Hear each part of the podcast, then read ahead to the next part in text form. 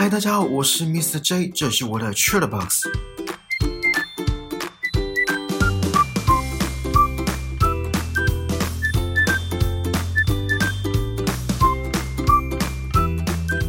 大家圣诞快乐！现在讲现在讲会不会太晚？这两天是不是很冷？这样才有圣诞节的气氛嘛？嗯，应该吧。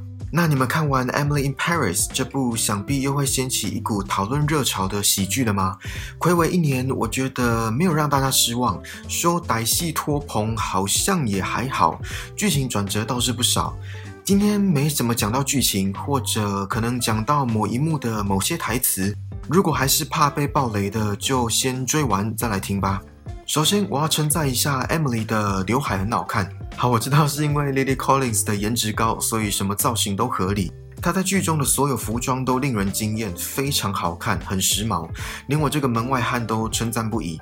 唯独让我这个外行人看不懂的就是那套全身斑马图文，然后两边肩膀还像是有鞭炮往上炸的服装。那套我看到眉头有稍微锁一下，是说刘海发型在西方国家好像不怎么受欢迎，还是是我的错觉？好，那我看完一整季的心得是什么呢？心得就是 Emily 跟 Gabriel 可以赶快在一起吗？就诚实面对自己的心声吧。好，结束，心得就这样。他们花了一整季的时间跟各自的男女朋友谈恋爱，分分合合，难道又要再花一季的时间重新认识自己，才听到自己内心真正的渴望吗？虽然在 Gabriel 找 Emily 喝酒那个桥段已经讲出来了，而且很显然的会有第四季。好，我们除了肥皂剧的狗血跟 Lily Collins 的颜值要看，脑袋还是要思考一点东西。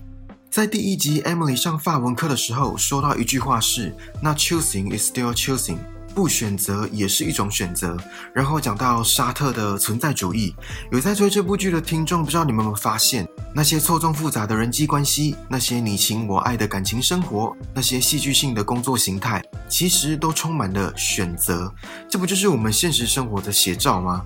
人生就是不断的选择，一大堆的选择，成千上万的选择。就像第一季，Emily 选择是否要留在巴黎工作，到第三季也还在纠结同样的问题。或是选择要跟哪个男人在一起，或是要不要跟 Gabriel 在一起，选择要跟哪个客户合作，选择要哪一个方案才能搞定客户，选择要怎么在友情跟爱情之间做界定。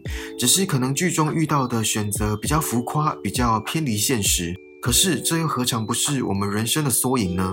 只是我们遇到的十字路口严肃的多，不像剧中可以一集就带过，甚至是一语带过。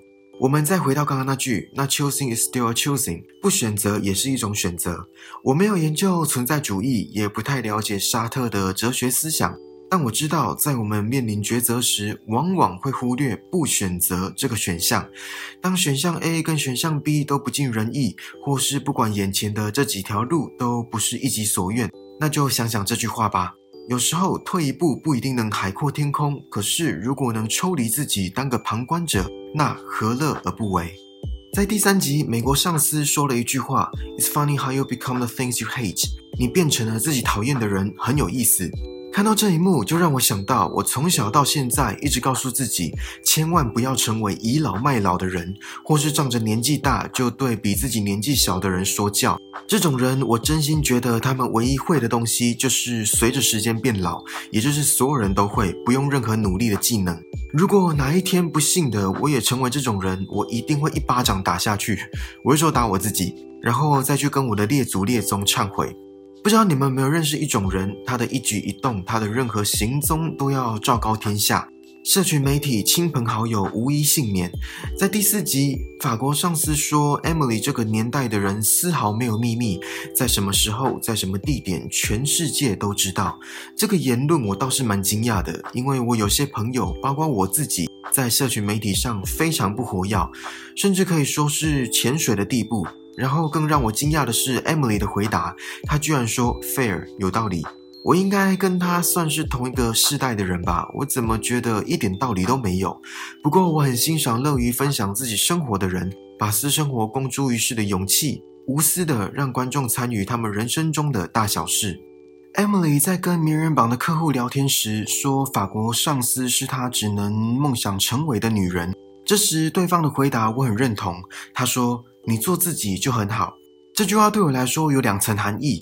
第一个是他认为 Emily 已经做得比法国上司还杰出；第二个是有崇拜偶像、有精神领袖固然是好事，因为那些人给了我们人生方向。但更重要的不是成为他们，而是我们成为更好的自己。然后在同一集，我也认同一句话，是一位集团富二代说的，当然也是一位帅哥。这部影集颜值真的没话说。好，总之呢，他说和不用向对方解释自己的人聊天很棒。怎么中文听起来好像没什么感觉？我讲一次原文台词：It's nice to talk to someone you don't have to explain yourself to。希望大家都已经找到这样的聊天对象，还没找到的也一定会在不久的将来遇到。这个对象不一定要是伴侣哦，家人、朋友也都可以担任这个角色。最后是我第三季整季以来最认同的一句话，呵需要认同几句话。在 Emily 跟同事还有客户开会的时候，Emily 说：“Well, if you're really in love, the money doesn't matter。”你们觉得呢？在最后一集，Kamil 说：“我们的秘密会让我们保持亲密。”我不知道，我不知道 Netflix 这句翻译是故意要押韵，还是刚好押韵。好，总之呢，这句话对我来说很像小学生会讲的话，顶多就到高中生不能再上去了。出社会或是成熟的人，真的不用什么秘密来维持感情的亲密度，真的不用。其实，在很多集当中都看得出不同文化之间的冲突跟较劲，也算是这部影集一直以来的一贯作风。比如说，美国上司讲法文时的微微不屑。像他在第三集遇到电梯坏掉，也被表说是因为他这个美国女人太胖。还有像是法国人排斥外国人，认为他们无法复制法国人的气质。呃，这我倒是不知道。不过我知道不止法国人不喜欢文书作业，我相信全世界都不喜欢。而这一整季当中，Emily 一如既往的让工作占满生活，时不时的会看到身边的人叫她不要再想工作的事。只是这一季没有琢磨在那么多的法国人对于生活还有工作的价值观。不得不说，Emily 在整整三季的运气一直都还蛮嗯蛮微妙的。当丢了工作，就到 Gabriel 的餐厅当临时服务生赚外快，虽然差点搞出人命，最终还是回到法国上司身边上班，领的是基本工资，要靠佣金养活自己。可是，在这时发现巴黎的名人 follow 他的 IG，又刚好这位名人是重要的客户。虽然运气也是一种实力，不管运不运气，也不管因为剧情走向，所以 Emily 总是能危机化为转机。她的心态都是积极面对，尤其是在第三季遇到挫折时，她会仿佛什么事都没发生一样，甩了甩刘海，继续面对挑战。就像 Gabriel 在最后一集对着 Emily 说的：“你来到阴郁的巴黎，为我们所有人带来阳光。”好，那就看第四季会不会为我们带来 Emily 跟 Gabriel 修成正果的画面吧。那 Emily in Paris 讲完了，虽然圣诞节也快过了，还是应景一下，讲一些跟圣诞节有关的内容。记得有一年圣诞节超级热，我还去板桥的耶诞城人挤人，结果搞得全身都是汗。那一次也是我人生目前为止唯一一次去耶诞城，没意外的话，应该嗯好。然后上周末也是很冷，应该是今年第一次有感觉冬天到来的时候吧。本来要跟朋友去吃一间吐司餐厅，结果临时改吃火锅。这种天气吃吐司好像不太对。今年圣诞节你们怎么过？Party 应该昨天就玩完了吧？还是今天续团？我有印象的第一个圣诞节是在我幼稚园的时候，当时班上刚好有一位混血儿的同学，他的爸爸是外国人。于是老师就请这位拥有西洋脸孔的爸爸假扮成圣诞老人来幼稚园跟我们玩游戏发礼物。虽然当时五岁的我早就知道圣诞老人是一个形象化的存在，不过还是度过一个美好难忘的夜晚。讲到圣诞节，就不免俗的会玩交换礼物，你们有玩吗？今年我先说我没有，因为阴影太大，拿到雷的礼物太多。虽然我有送过雷的礼物。基于冤冤相报何时了，基于是该成熟稳重了，也基于不想再落入商人的手法里，所以我打算从今年开始不再玩交换礼物。虽然 虽然话是这么说，可是可能自打嘴巴，明年又会开始玩也说不定。总。之呢，我这几天想了想，我这辈子交换礼物收过多少东西，送过多少东西，又看过多少东西，以我仅存的记忆整理了一下，分享给大家。希望这短短几分钟的时间，不管是今年拿到好礼物的你、雷礼物的你，还是跟我一样今年不参加交换礼物的你，都能够有美好的 Christmas ending。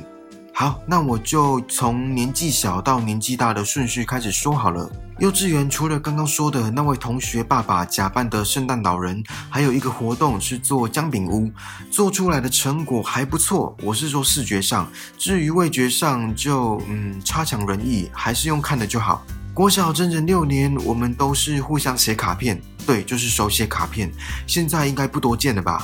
以前还没有智慧型手机的年代，手写卡片是最能传达温暖跟祝福的方式。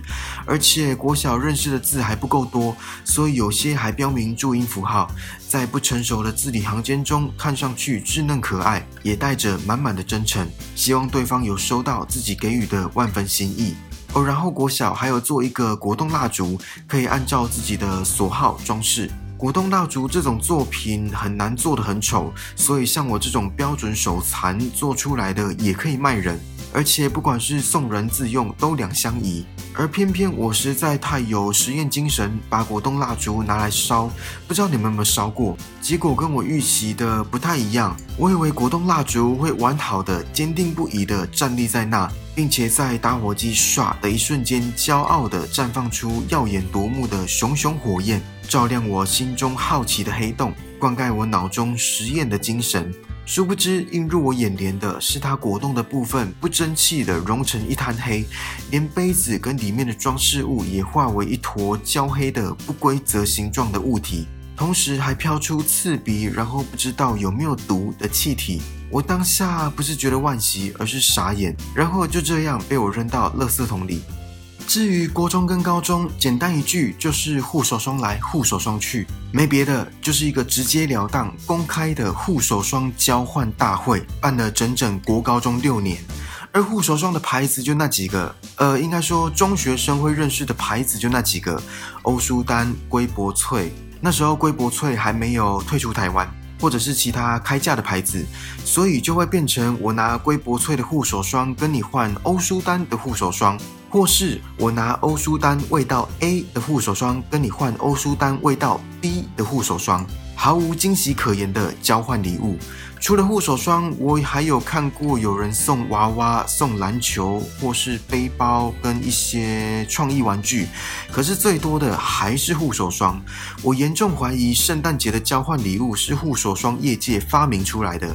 想想交换礼物金额通常都几百块、几千块，护手霜刚好在这个价钱范围内，而圣诞节又是在冬天，也是刚好会使用到护手霜的季节。这一切的一切，难道不是阴谋吗？好，总之呢，送护手霜固然不雷，可是也没什么惊喜就是了。再来是大学，大学我最有印象的有两个，一个是我送的礼物，另一个是别人收到的礼物。先讲我送好了，当时大学生大家都很节俭，所以交换礼物的预算就设在三百块以内。而身为不想跟大家一样的我，突发奇想去家乐福逛了一圈，结果买了一个咸酥鸡专门在夹菜的篮子，跟一块劳作用的粘土。对，你们没有听错，就是一个手把，然后半圆形。底下还有设计一些镂空的咸酥鸡摊，在给客人夹食物用的篮子，跟小时候美劳课一人发一块，开始捏形状的深灰色粘土，这样凑起来好像两百五十几块吧，我也忘了，也是不便宜。当然，我成了众矢之的，可是也成了当晚最高潮，当之无愧。这是我送过最雷的礼物。另一个呢，是我一位朋友收到喷鞋子的芳香喷雾，他收到的当下傻眼，可是傻眼的不是礼物本身，而是送礼物的人居然当着大家的面前说：“哎，这刚好适合你哎，你上次不是说你穿靴子的时候脚会很臭？” 那一年的那一年的圣诞节，我记得没有今年冷，可是当时的气氛的确是降到冰点。你们相信现世报吗？我会这么问，是因为这就发生在我身上。大学毕业后的几年，也是陆续有玩交换礼物。最让我印象深刻的，无非就是去年跟前年，我跟同事玩交换礼物。前年的主题是在房间用得到的东西，比如说枕头、桌灯。我收到的呢是一个挂衣服的架子，它组装起来有点类似晾衣服的晾衣架，整体呈现一个 X 的形状。然后中间有一个平面可以平放衣服，重点是它颜色是粉红色。我不是对粉红色有意见，我自己也有粉红色的帽 T，而是这个架子在我的房间实在是太突兀，再加上整个支架的设计实在不得我眼缘，所以呢，事隔两年，这个还没被组装起来的架子还放在角落生灰尘。我再补充一下，这个礼物在当下也被票选为最烂的礼物。好，这样听起来我嫌噶不值得。那我送的是什么呢？至少我送的是无印良品的一个衣物篮跟衣架，不敢说多令人惊艳，但至少美观又实用。再来是去年，去年的主题是红色跟绿色的食物，然后一个要是甜的，一个要是咸的，总共两个食物。至于是要红色咸的食物，绿色甜的食物，比如说肉干跟芭乐，或是红色甜的食物，绿色咸的食物，比如说樱桃跟葱油饼，怎么搭配都可以，只要包含这些元素就好。然后我收到的是肉桂卷跟手工饼干。肉桂卷我真的，嗯，其实我也不知道是要算甜的还是咸的，连送的人也不知道。